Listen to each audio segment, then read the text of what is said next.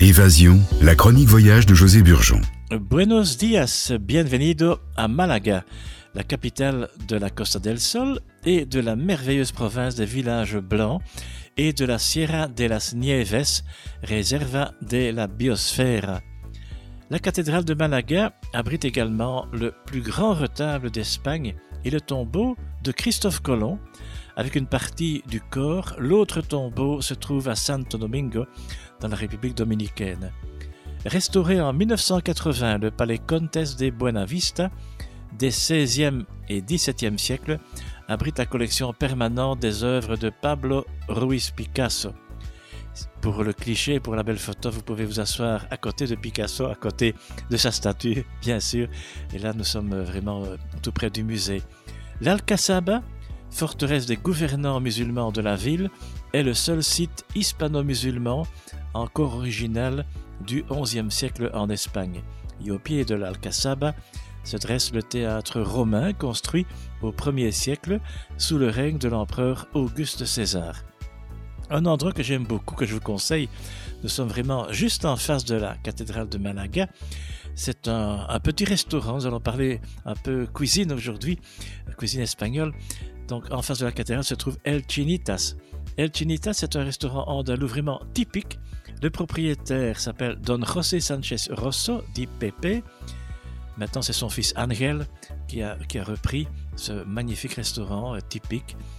Et au point de vue cuisine, eh bien voilà, il y a par exemple la sopa de mariscos, la soupe de crustacés, el jamón de Contes de la Frontera, c'est un jambon qui est vraiment renommé dans le monde entier. Un conseil, pour que le jambon soit de qualité, il doit coller à l'assiette et une belle dorade poêlée termine cet excellent menu.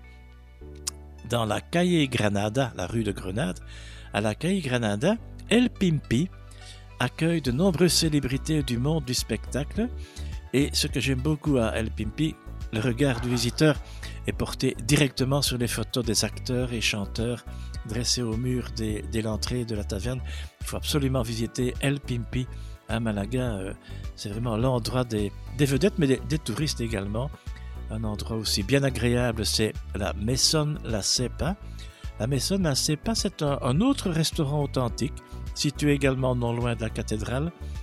Accueil vraiment très sympathique par le patron aussi. Au menu, pescaitos, poisson adobo, c'est du, merlan pané. Boquerones, ce sont les anchois. Et retenez l'expression locale Picasso et Banderas, Antonio Banderas, sont dos boquerones. Si on traduit, Picasso et Banderas sont deux anchois. Ah, anchois veut dire habitants de Malaga.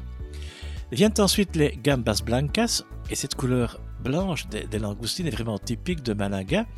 La carne à la piedra sont de succulents morceaux d'entrecôte de bœuf cuite sur la pierre, patatas y verduras, pommes de terre et légumes.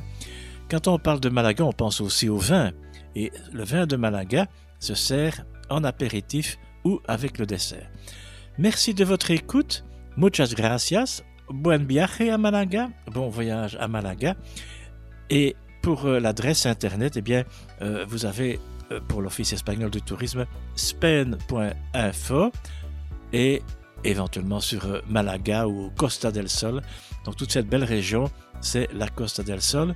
Malaga, c'est la capitale de la Costa del Sol. Mais Sevilla, Séville, c'est la capitale de l'Andalousie.